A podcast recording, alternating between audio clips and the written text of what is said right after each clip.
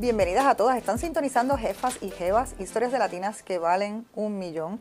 Soy tu anfitriona Celina Nogueras, Purpose Driven Latina, Self-Made Investor, empresaria y fundadora de MOA Design Agency. Le enseño a las mujeres a escalar sus negocios y sus finanzas personales y a transformar tu mentalidad de escasez en una de inversión. Misión, crear una red de un millón de mujeres millonarias en sus negocios o finanzas personales. Si te encanta nuestro podcast y quieres ser parte de nuestra comunidad, te exhorto a que nos sigas en las redes sociales y te suscribas a nuestra lista de correos para que te enteres, primero que nadie, de nuestros programas y eventos exclusivos. En el episodio de hoy es auspiciado por Liberty Business. Las jefas y jevas necesitamos un internet rápido y de conexión confiable como nosotras mismas, para así poder maximizar nuestro tiempo y potencial. Por eso, Liberty Business está comprometido con ofrecer el mejor servicio Internet más rápido en Puerto Rico. Con Liberty Business tienes tu negocio mejor conectado. En el episodio de hoy quiero hablar de un libro que a mí me encanta y me fascina y del que he hablado en el pasado. Se trata del libro Atomic Habits de James Clear. El mismo se enfoca en una metodología para crear buenos hábitos y también para romper malos hábitos. Hoy en día, él es uno de los investigadores de hábitos más conocidos y populares que existen. Y su libro ha sido número uno en ventas de la lista del New York Times en múltiples ocasiones. Pero empecemos definiendo qué son los hábitos. Los hábitos son comportamientos que repetimos tantas y tantas veces que ya se convierten en cosas automáticas casi inconscientemente. Así es que vamos a lo que vinimos. Ustedes usualmente me dicen, Celina, dame las claves para lograr una transformación radical. Quiero lograr la mejor versión de mí. Y siempre les he dicho que las transformaciones requieren de tres cosas fundamentales. La primera, tener una meta clara. La segunda, tener un sistema. Y la tercera, mucha, mucha disciplina. Cuando buscamos una transformación, casi todo el mundo quiere un cambio radical, un éxito de manera inmediata y rápida. Pero nos damos cuenta que los pequeños hábitos y las pequeñas decisiones son las que nos transforman cada día. Recuerden, jefa y jevas, que aquí estamos para ganar el maratón y no para ganar el sprint. Así que la lección más importante de Atomic Habits y la que yo quiero que se lleven en el día de hoy es entender la regla del 1%. La regla del 1% establece que si cambiamos diariamente un 1% de nuestro comportamiento hacia la meta que nosotros queremos lograr o hacia lo que queremos dejar de hacer, porque también funciona para las cosas que nosotros queremos dejar de hacer, cuando termine el año seremos 37% mejores. ¡Wow! Imagínate cambiar un 1% diariamente. Suena bien poco y cuando lo analizas a largo plazo es un montón de cambios. Así es que, ¿cuántas de nosotras no nos ponemos de meta a principios del año hacer cambio? Que a los dos o tres meses, mira, ya se nos olvidó. Según los estudios psicológicos, dicen que más del 77% de las personas ya en marzo ya se le olvidaron todas las metas y dejaron de hacer todas las metas que se pusieron. Es por esto que la técnica de James Clear desarrolló está basada en que tienes que ponerte metas pequeñas para que sean metas manejables y alcanzables. Es decir, que no puedes esperar de un día para otro correr el maratón si tú nunca has corrido. No puedes esperar alimentarte saludablemente, rebajar si te pasas comiendo dulces o fast food y te encantan eh, los snacks al medio del día. No puedes pretender leerte 50 libros en un mes si no tienes una costumbre o una rutina de hacerlo. Así es que es bien importante ir cambiando poco a poco tus hábitos y hacerlo de una forma en que no se sienta incómodo ni impuesto para ti. Esto porque según el autor, lo más motivante para un ser humano es sentir que vas avanzando y que vas progresando. Cuando no sentimos esto, nos sentimos de motivación y dejamos de hacerlo. Díganme que no les ha pasado. Tenemos que cambiar lo que James Clear llama el plateau of latent potential. ¿Qué es en este sentido? ¿Qué es lo que tenemos que hacer? Pues mira, si tú no tienes ganas de hacer ejercicio, pero esa es una de tus metas, lo primero que tienes que hacer es cambiarte de ropa un día. No salgas ni de tu casa te pusiste la ropa de hacer ejercicio. Luego, al otro día, coges y te montas en el carro. Con la ropa de ejercicio te montas en el carro. No necesariamente a lo mejor ni guiaste al gym. En la tercera ocasión, entonces te pones la ropa, sales de tu casa y llegas al gym. Y empiezas tomando la clase, mira, si te da mucho trabajo, empiezas tomando dos minutos. Luego vas aumentando. La llegas y la tomas entonces 10 minutos hasta que sucesivamente hay una progresión de actos y de incrementos de 2 minutos en 2 minutos. Lo importante es que puedas ponerte metas que puedas lograr en 2 minutos. Una vez te sientas más cómodo con esa rutina de 2 minutos, vas a seguir aumentando sucesivamente. Por ejemplo, a principios de año yo me puse la meta de que quería leerme un libro al mes y se me hace complicado leer en la semana, así es que me puse la meta de leer dos páginas en la mañana cuando me levanto. Este ejercicio lo que hace es quitarte el bloqueo mental de decir, ah, no, es que me tengo que sentar a leer y me va a tardar como 30 minutos. No, cuando tú la empiezas y dices, no, yo lo que voy a leer son solamente, me sirvo el café, yo lo que voy a leer son dos paginitas. Eso no me va a durar ni 5 minutos. ¿Qué es lo que sucede? Que al ser tan fácil, muchas veces terminas leyendo más de dos páginas.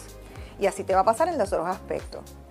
Otro de los señalamientos importantes del libro es que cada vez que realicemos un hábito, ejecutamos un patrón de cuatro pasos. El primero es la señal, el deseo, la respuesta y la recompensa. Cuando se trata de hábitos, el autor sugiere que un estímulo es siempre el primer paso para realizar cualquier hábito todos nuestros comportamientos están conectados a una señal, tanto los positivos como los negativos también. Lo primero es identificar cuál es la señal, cuál es el trigger ese en tu cerebro. Una señal es algo que despierta en quien lo ve el deseo de hacer algo o incluso de no hacerlo. Así es que no todas las señales aplican para todas las personas. Por ejemplo, si una persona fumadora entra a un cuarto rodeado de cigarrillos o de cigarros, por todos lados está recibiendo esa señal de que quiere fumar, le van a dar ganas de fumar. Sin embargo, una persona que no es fumadora llega al sitio y no le activa ningún trigger, o sea, no les, no les activa nada, por tanto, no va a querer fumar. El segundo factor a considerar es el deseo y la motivación. Así es que te tienes que preguntar cuál es la motivación para cambiar algo. No es la meta en sí misma, sino para el autor es bien importante que tú lo conviertas en parte de ti es bien importante poder identificar cuál es tu motivación. En ese sentido, por ejemplo, sería si yo quiero, eh, una de mis metas es rebajar, cuando él habla de motivación, él no dice la meta no es rebajar, pero si la meta es que, qué quiero ser, en qué me quiero convertir. Quiero ser una persona atlética, quiero ser una persona, eh, quiero ser modelo. ¿Qué es lo que quieres lograr al lograr esa meta? Así es que piensa más en qué quieres convertirte en lo que vas a estar haciendo. La tercera entonces sería la respuesta o el pensamiento de la acción de que hay algo que realizar para llegar a esa recompensa. Y finalmente es la recompensa, que es la sensación de satisfacción que te va a dar cuando tú obtienes ese cambio que lograste. Entonces, si queremos formar nuevos hábitos, ¿qué cosas debemos estar haciendo? Pues debemos hacerlos obvios, debemos hacerlos atractivos, debemos hacerlos fáciles y debemos hacerlos satisfactorios. Cuando me refiero a obvio es que si, por ejemplo, una de las cosas que quieres hacer es que quieres comer más frutas, pues debes asegurarte de hacerlas obvias y ponerlas al alcance de tu vista.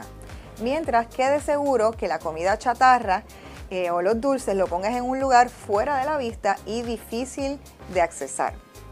La segunda es hacerlo atractivo. Si estamos, seguimos la metáfora de las frutas, de que quieres comer más frutas, pues empieza con la fruta que más te guste, para que realmente quieras podértela comer cuando la veas. Así que no te hagas no te impongas una cosa que no te gusta porque te lo estás haciendo más complicado. Así que en términos de hábitos es bueno pensar en las cosas que, cómo me lo hago más fácil y cómo no creo fricciones innecesarias. Por ejemplo, si no quieres estar siempre viendo televisión, esto es otro ejemplo, y prefieres estar leyendo, pues no pongas la televisión en un sitio que sabes, en tu cuarto, que es donde lees, porque sabes que en vez, lo primero que vas a hacer es coger el control remoto y ver la televisión en vez de abrir el libro. En vez de eso te sugiero, pon los libros al lado de tu cama, no tengas televisión en tu cama. Así es que esas son cosas que puedes estar haciendo para ayudarte a mejorar el hábito. La tercera em, factor es el factor de que sea satisfactorio. Eh, por ejemplo, entonces, si te gusta la manzana, pues te encantará comértela y te vas a sentir más sano como resultado, o sea que vas a sentir satisfacción.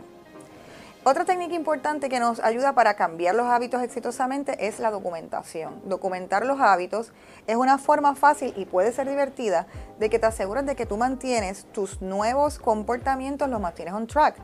Si no lo registras y no lo mides, no vas a saber si realmente es un buen hábito o si realmente vas por buen camino. La idea es sencilla.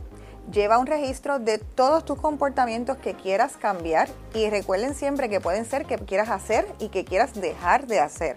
Eh, cuando yo hice este ejercicio, cuando me leí el libro, yo hice todo mi ejercicio de qué hábitos yo quería hacer y qué hábitos quería dejar de hacer.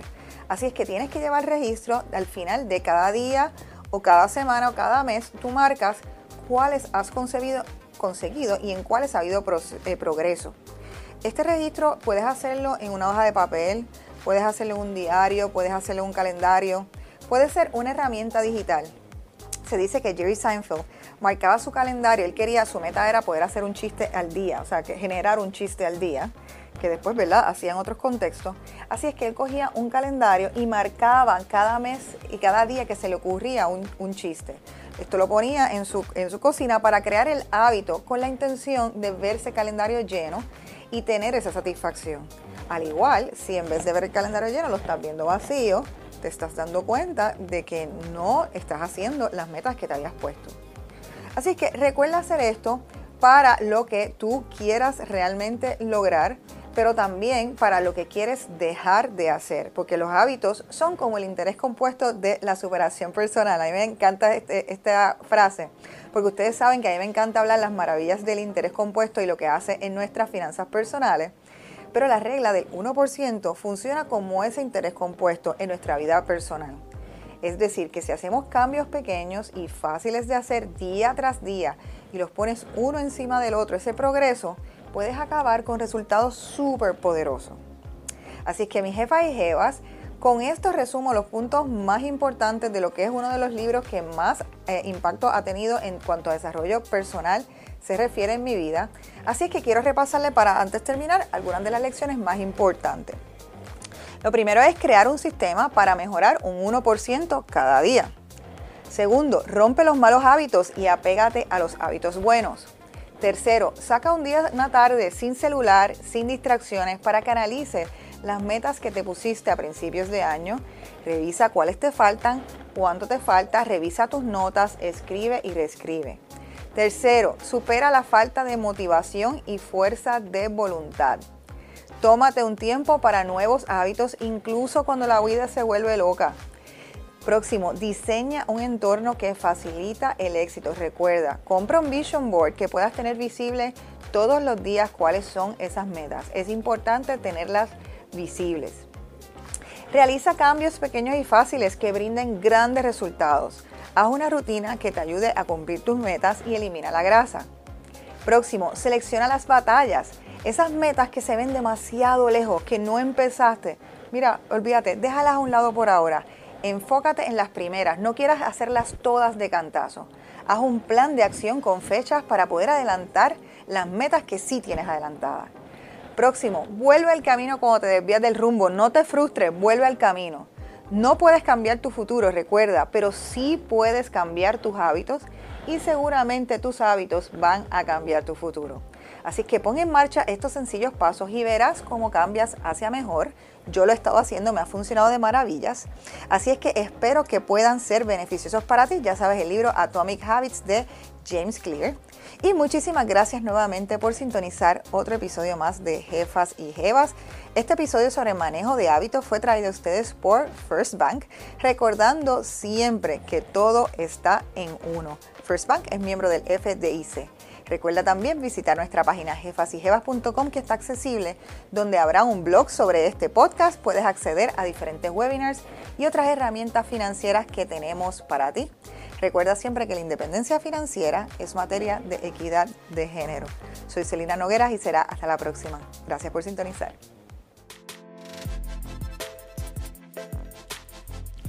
Gracias por escuchar otro episodio más de Jefas y Jevas, historias de latinas que valen un millón.